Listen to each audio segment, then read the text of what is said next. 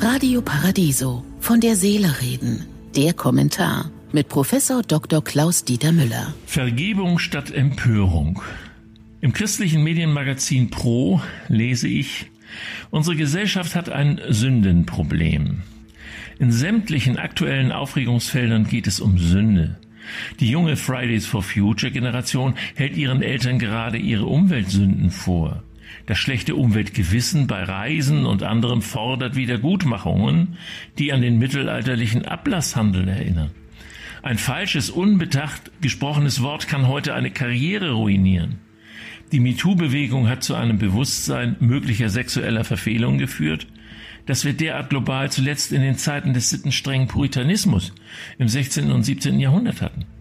Unsere auseinanderdriftende Gesellschaft zelebriert aufs Schmerzhafteste die Realität von Sünde, aber sie kennt keine Vergebung mehr. Vergeben und verzeihen bedeutet, einer Person nicht mehr böse zu sein, obwohl sie etwas falsch gemacht und mich verletzt hat.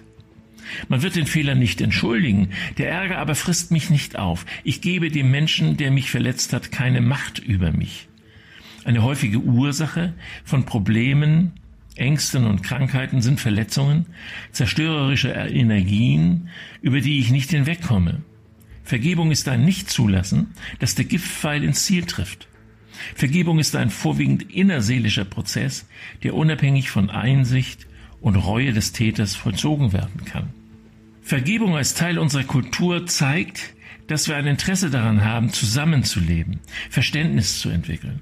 Weil es nun einmal in einer Gesellschaft unterschiedliche Meinungen und Lebensauffassungen gibt und es immer wieder vorkommt, dass eine oder einer übers Ziel hinausschießt und andere verletzt.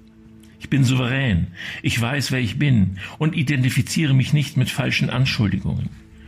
Ich sage häufig zu politisch verwirrten Menschen, ihre Beleidigung trage ich als Ehrentitel.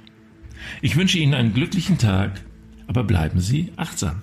Von der Seele reden mit Politik- und Medienwissenschaftler Klaus-Dieter Müller, Vorstand der Stiftung Christliche Werte leben. Alle Texte zum Nachhören und Nachlesen auf www.paradiso.de.